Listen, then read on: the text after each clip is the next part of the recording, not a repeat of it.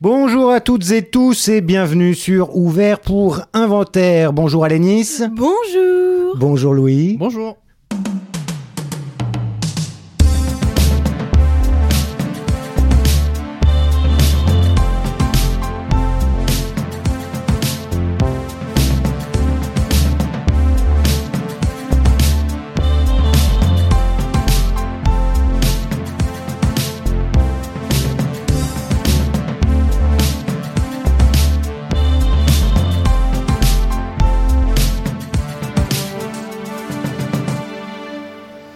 Ça sert à ça, euh, à apprendre à vivre, à apprendre à faire un lit.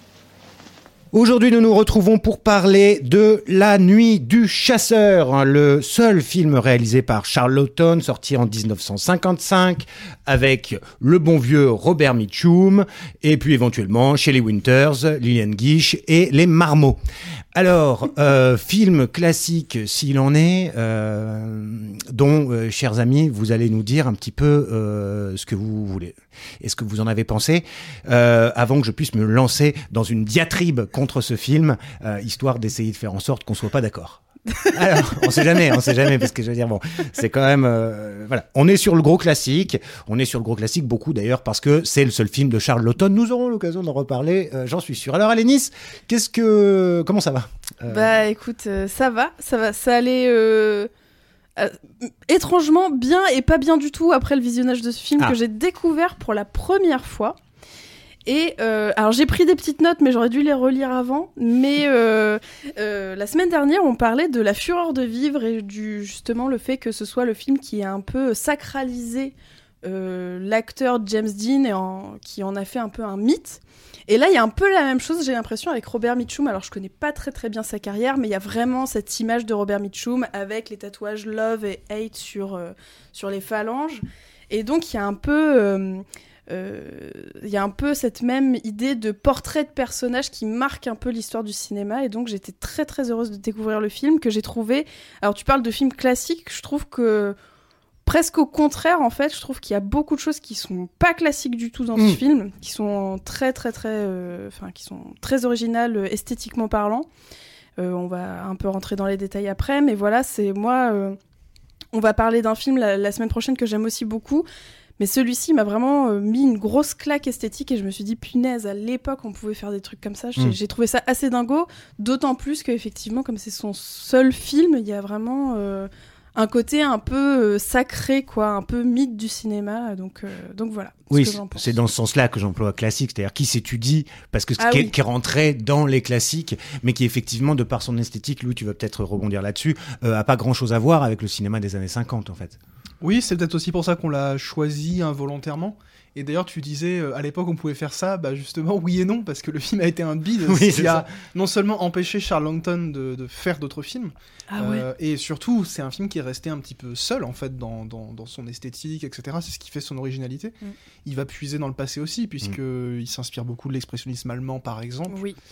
Euh, mais euh, tu me lançais sur quoi déjà? Oui, sur euh, ça, sur cette esthétique qui oui. est finalement plus proche euh, de- des Allemands que de l'Hollywood des années 50. quoi. Oui, tout à fait. C'est, en fait, alors, on, on- on se lance un peu dans le film sans le pitcher, mais finalement Ah oui, l'intrigue est un peu particulière parce que c'est une espèce d'emboîtement de, de- de- d'une situation initiale qui va amener un déroulement assez euh, inattendu de l'histoire. On a l'impression qu'il y a plusieurs parties, plusieurs fragments. Je sais pas si Quentin, tu veux le pitcher d'ailleurs comme ça. Bon, un peu on peut le dire en deux mots. On a euh, un monsieur, un père de famille qui se fait arrêter par la police après avoir euh, commis un larcin et qui a planqué le pognon en prison euh, pour euh, toute la vie, je crois, ou un truc comme ça, euh, peine de mort, hein, il me semble, ou je sais plus. Enfin, en tout cas, bon, bref. Oui, il est dans la merde en tout cas. Il est voilà, il est dans la merde et donc il balance à son euh, camarade de, de cellule, donc Powell, Robert Mitchum, euh, qu'il a planqué un magot. Euh, et donc ça va être tout le film va va suivre euh, Powell euh, qui va revenir donc sur les terres de cet homme hein, qui lui est resté en prison parce que Powell y est pour 60 Mais il jours est- seulement euh, parce qu'il a volé une voiture. Mais il est mort, je Oui, crois, il, est- le oui, oui, il doit hein. être Ouais, mort, ouais, il doit y avoir bon, euh, oui, ouais. pardon, parce qu'il y a l'histoire du bourreau aussi. je- bref. Et euh, bah, le but de Powell va être évidemment d'épouser la veuve éplorée euh, et de convaincre les gamins de lui dire où se trouve le pognon. et euh, évidemment, bah, ça va pas se passer comme il, comme il le souhaite exactement, mais Parce euh, que le grand frère est et- plus tenace, plus courageux et loyal que, que ce Ouais. qu'il pensait. Qui s'appelle John, hein, le, le- le petit Billy euh, Chapin, ou Chapin, euh, de son vrai nom. Euh, D'ailleurs, un formidable petit acteur. Ah ouais, les deux Comme gamins, la, hein. la petite Ouais, est excellente ouais. aussi. Voilà, c'est ça le pitch, finalement. Tout à fait.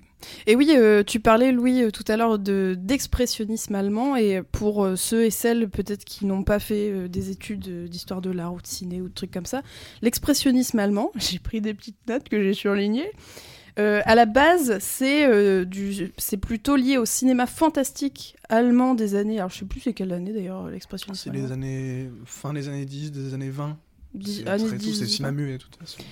et euh, qui travaille beaucoup sur euh, des euh, donc c'est en noir et blanc, c'est des couleurs très tranchées, c'est des jeux sur les lumières et des décors qui sont plus abstraits aux motifs géométriques et Mm. qu'on retrouve là notamment euh, dans cette scène où on le voit dans le- la chambre euh, donc euh, des parents où il est en euh, comment on appelle ça dans les combles. Oui. et en fait on voit que lui a une comment dire une silhouette complètement démesurée par rapport à ces deux combles qui lui qui tombent de part et d'autre.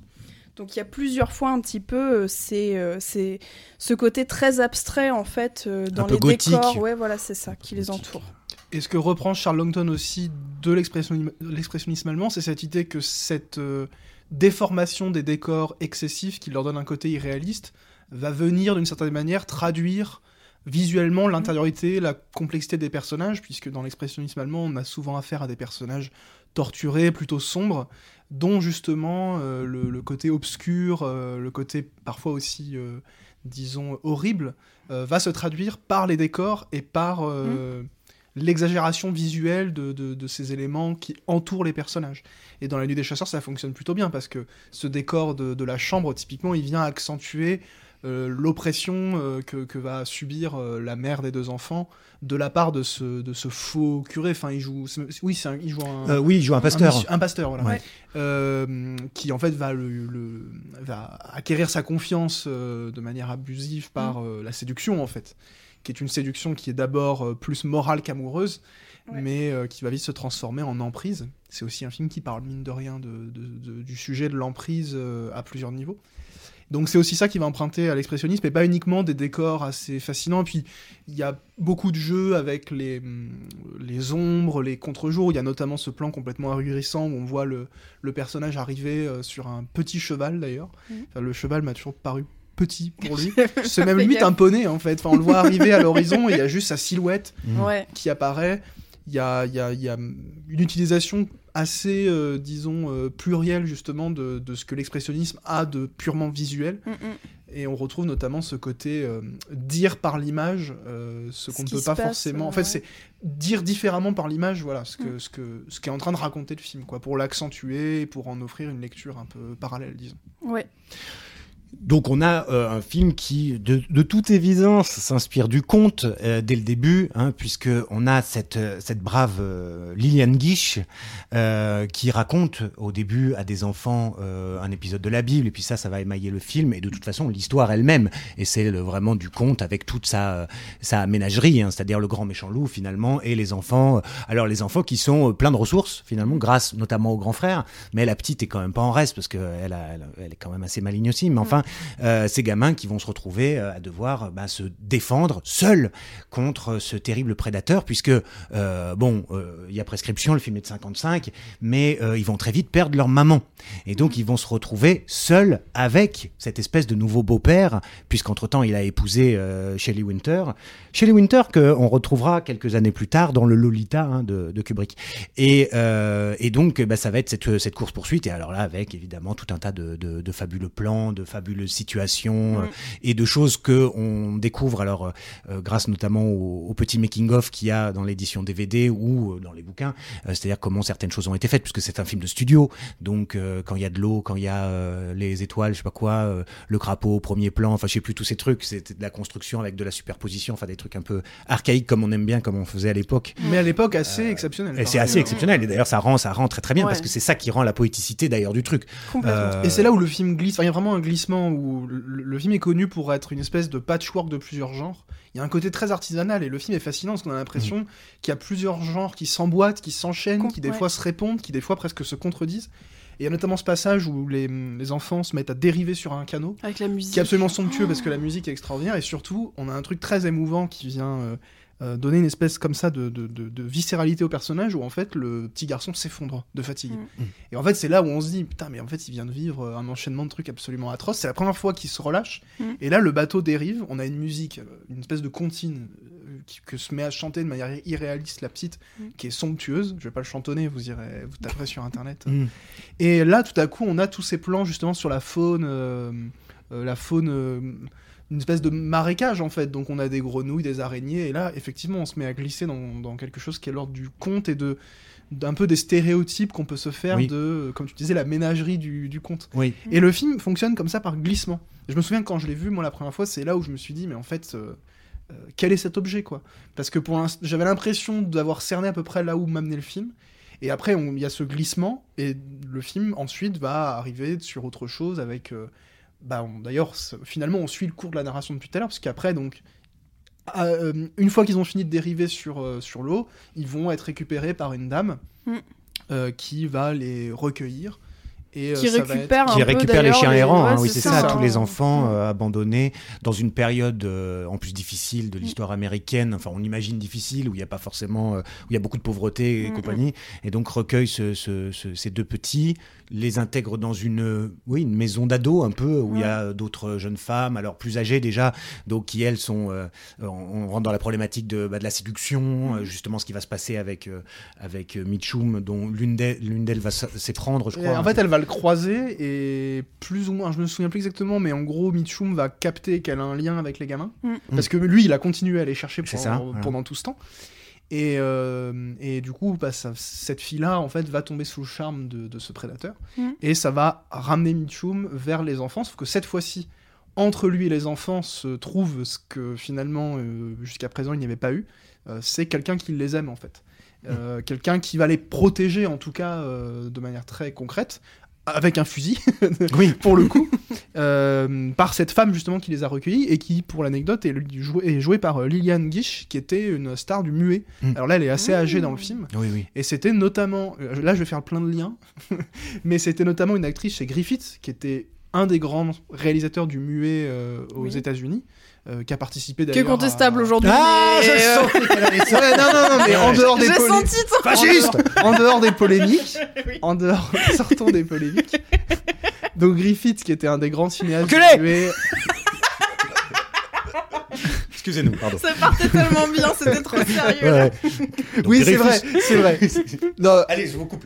Attends, je refais mon lien. Donc, elle jouait, elle, elle jouait dans les films de Griffith. Griffith, qui était un des grands cinéastes du muet et qui a été un des fondateurs de la United Artists, aux côtés notamment de euh, Chaplin et de Douglas Fairbanks, euh, qui est la euh, maison de production de La Nuit du Chasseur et qui avait pour particularité de fonctionner comme coopérative de cinéastes, qui était en fait considéré comme l'un des premiers studios indépendants, puisque c'était en dehors des majors dont on parle un petit peu depuis le début de ce cycle. Là, on a eu euh, la Paramount pour euh, Fenêtre sur cour, on a eu la Warner pour euh, La Fureur de vivre, et là, c'est la United, la United Artists qui était connue pour laisser Mhm. un petit peu faire les cinéastes, qui avait plus de liberté, parce que justement, ça avait été fondé par des cinéastes qui savaient ce que signifiait que d'être cinéaste parfois contre un studio, et d'avoir besoin d'une certaine liberté pour pouvoir euh, faire des films.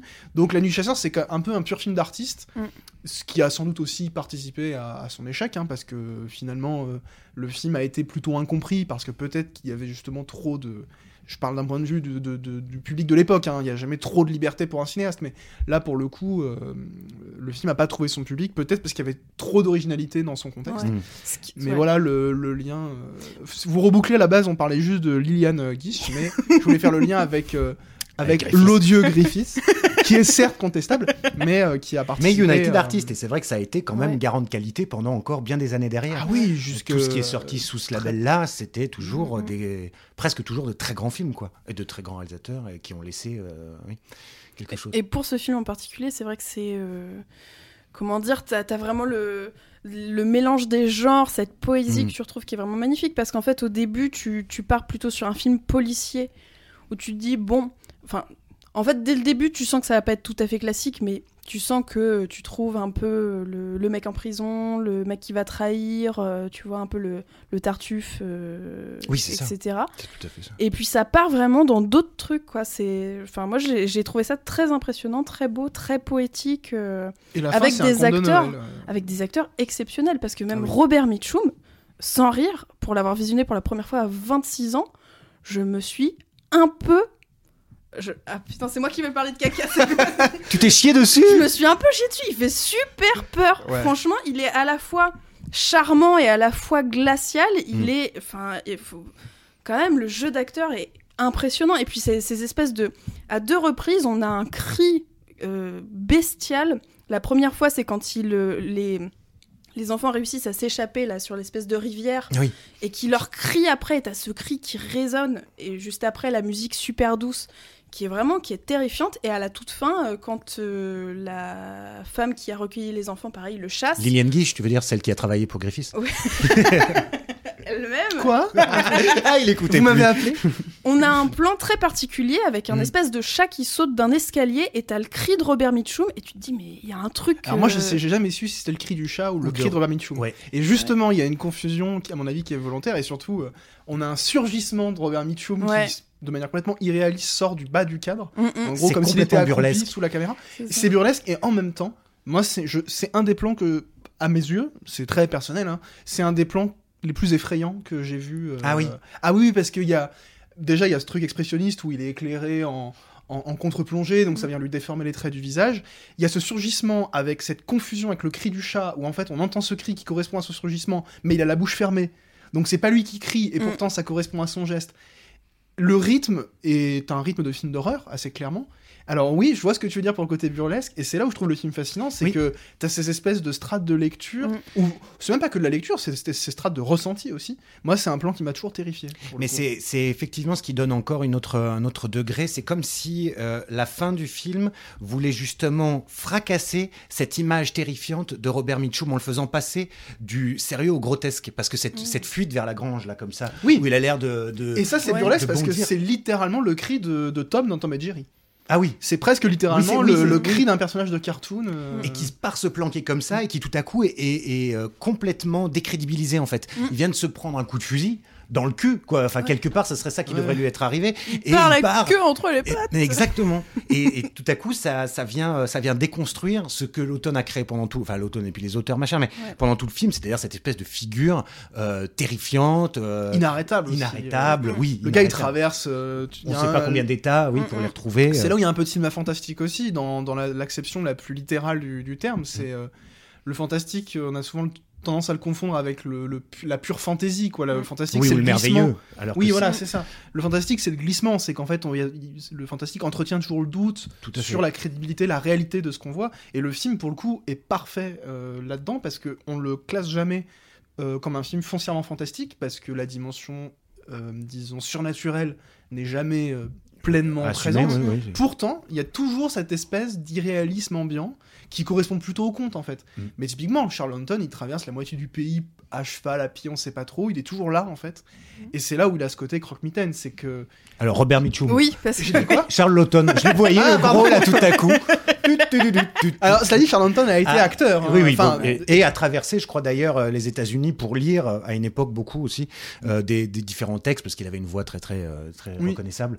Euh, et- Ça, c'est un truc important. Charlton, en fait, il est très connu. hein, On en parle, c'est son seul film en tant que réalisateur. Mais en fait, avant ça, c'était un acteur euh, de cinéma et de théâtre extrêmement connu et reconnu. Euh, L'un de ses rôles les plus peut-être connus aujourd'hui étant euh, son rôle dans Spartacus de Kubrick. euh, oui, qui est, Bah, qui est bon, postérieur, c'est- mais c'est- là où on le, c'est là où on l'identifie beaucoup dans, dans- dans des films disons très connus. Mais il a joué aussi dans des comédies de Léon McCarey, dans, dans Mm. des comédies américaines très connues. et puis le théâtre quoi. Oui, voilà. Mais donc c'est c'est quelqu'un de très connu. Euh, et le fait que ce soit son seul film, c'est pas du tout que c'était un, un mec comme ça qui passait par là. Mm. C'est juste que, euh, bah, à l'époque, euh, malheureusement, euh, pour pouvoir réaliser un film, il fallait faire des succès. Ouais. il fallait même en général que le film ait plus de succès que le précédent. Bon, lui, il n'y aura pas eu de précédent puisque euh, mais il ça aura le droit qu'à un essai. C'est ce que je trouve intéressant aussi avec euh, ce, ce réalisateur. Alors, j'ai pas pu regarder euh, ma- malheureusement tous les bonus parce Mm. qu'un lecteur DVD ça peut fonctionner. Mais ce que j'ai pu regarder, c'est que euh, il y a tout un petit extrait sur son rapport à l'auteur du roman dont est tirée l'histoire. Et vraiment, il a demandé à l'auteur, euh, il a travaillé beaucoup sur des croquis, sur ah ça, comment vous l'avez interprété, comment vous l'avez imaginé. Et je trouve que justement, euh, d'essayer de faire transparaître la poésie du roman en images, je trouve ça euh, bah, très noble de sa part en fait. Mm. C'est ce qui rend aussi le film aussi, aussi singulier et aussi beau en tant qu'objet cinématographique, quoi, aussi euh, un peu spécial, quoi. Oui, c'est vrai que c'est adapté d'un roman, ça, c'est, on a tendance à l'oublier. euh. C'est des films qui, ont tel- qui sont devenus tellement euh, prégnants dans l'histoire du cinéma Mm. qu'on a oublié que c'était des adaptations et dont le matériau de base est un peu. Alors je crois que le roman a été traduit en français, il existe. Parce qu'il y a plein de films dont les romans n'ont même pas été traduits, parce Mm. que c'était des best-sellers de l'époque, mais qui n'ont pas Ouais, du tout survécu. suivi, euh. Euh. Là, pour le coup, je crois pas. Je crois que le roman, il, il est encore un petit peu lu, sans doute par- plutôt par des cinéphiles d'ailleurs. Mais euh, effectivement, il y a une matière littéraire qui disparaît assez rapidement parce que justement, il y a un truc très cinématographique dans le déroulement d'un récit qui repose sur euh, la temporalité, les glissements, Mm. et pour le coup, qui euh, a pas grand-chose de littéraire dans son exécution, en dehors évidemment de la qualité de l'image. Euh, euh, qui, est, qui est faite par un grand chef-op de l'époque d'ailleurs, hein, qui a bossé pour Fuller, je sais pas si Shock Bah, Corridor. je suis pas trop d'accord avec toi. Euh, comment euh, s'appelle-t-il déjà Euh, Stanley Cortez. Oui, c'est ça. Voilà. Je suis pas trop d'accord avec toi, Louis, parce que je suis d'accord dans le sens où il n'y a pas de, il y a pas un aspect explicatif. Je te prends par la main, euh, si t'as, enfin, de ce point de vue-là de la littérature. Mais par contre, je trouve que il a réussi, tu vois, à montrer une forme de poésie et une forme de sensible un peu que peu réussissent à faire finalement, et euh, de faire transparaître ça dans une adaptation d'un livre. Bah, ch- chapeau l'artiste. Ouais, mais c'est plutôt, je crois, le travail cinématographique justement qui amène euh, à ça. Ouais. Et la distance que ça va prendre avec une matière littéraire qui euh, euh, pourrait sans doute être plus narrative, plus. En fait, pour le dire plus concrètement, c'est le genre de film où l'intrigue peut être perçue comme secondaire. Mm. Parce qu'en fait, on a quelque chose de beaucoup plus sensitif. C'est d'ailleurs sans doute ce qui fait que le film est pas classique au sens euh, du contexte du cinéma classique hollywoodien, où en général on repose beaucoup plus sur l'intrigue, les personnages, etc. Là, il y a des séquences qui sont très singulières pour l'époque, notamment la séquence où les personnages dérivent, parce que tout d'un coup, la narration est suspendue.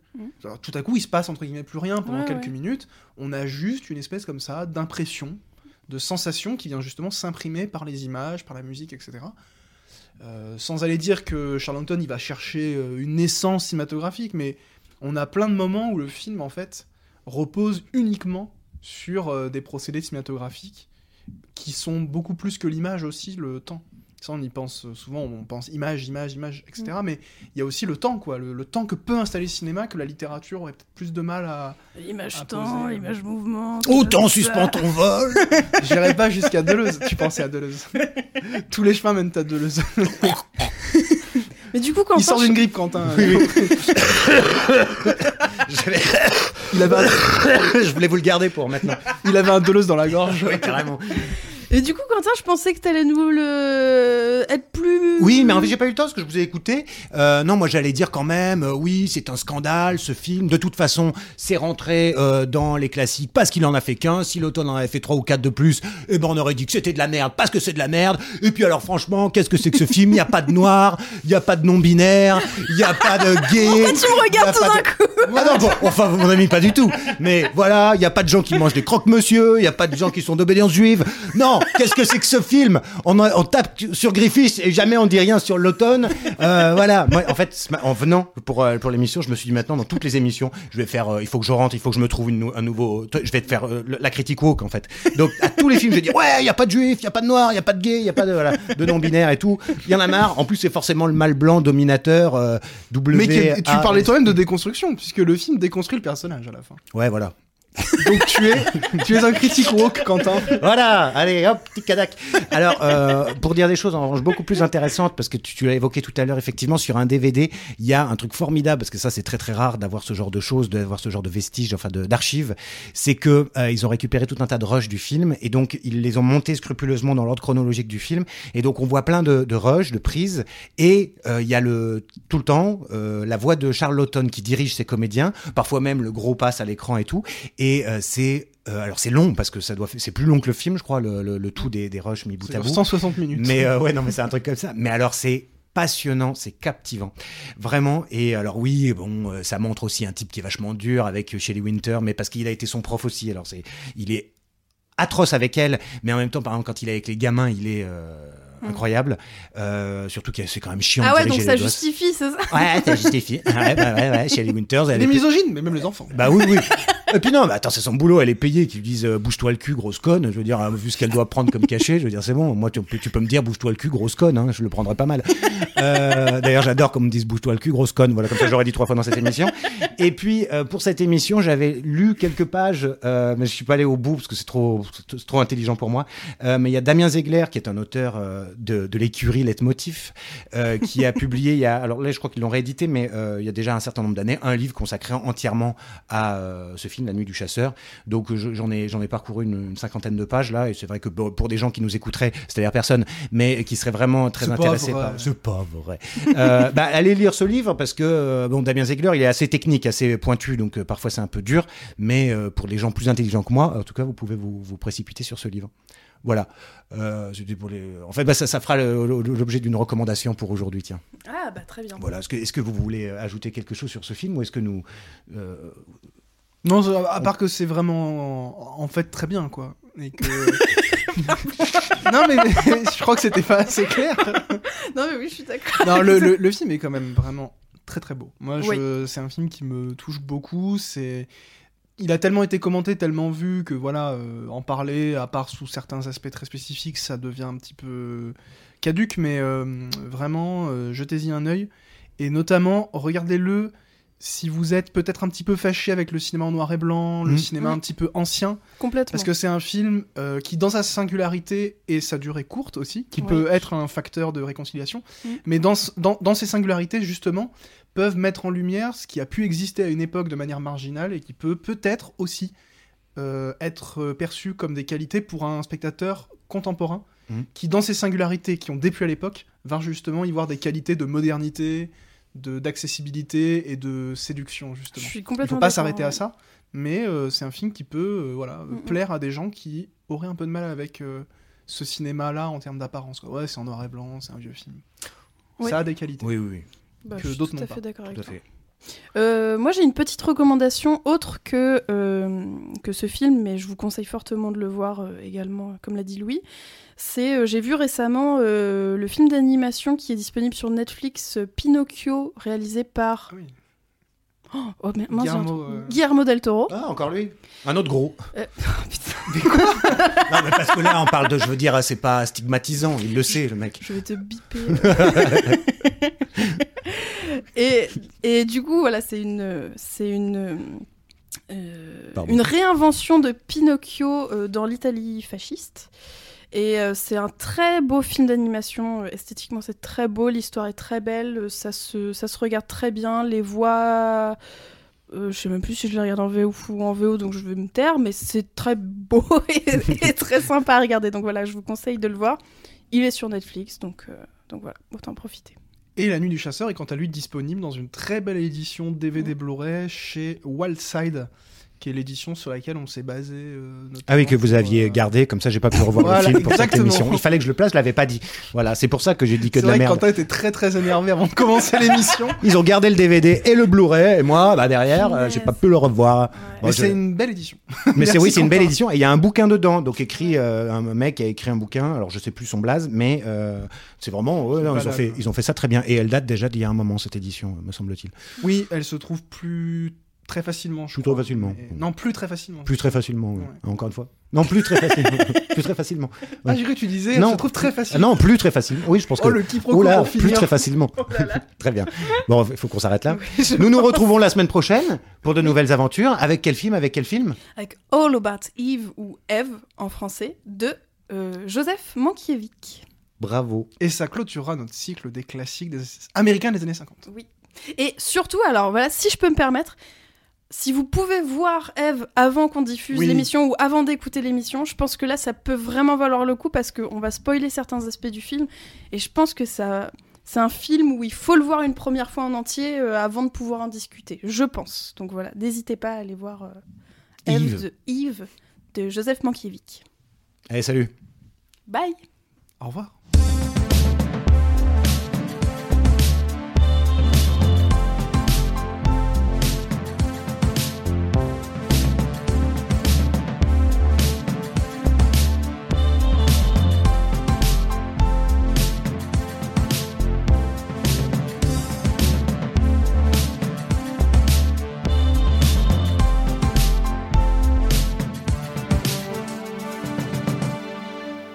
Les films, ça sert à ça, euh, à apprendre à vivre, à apprendre à faire un lit.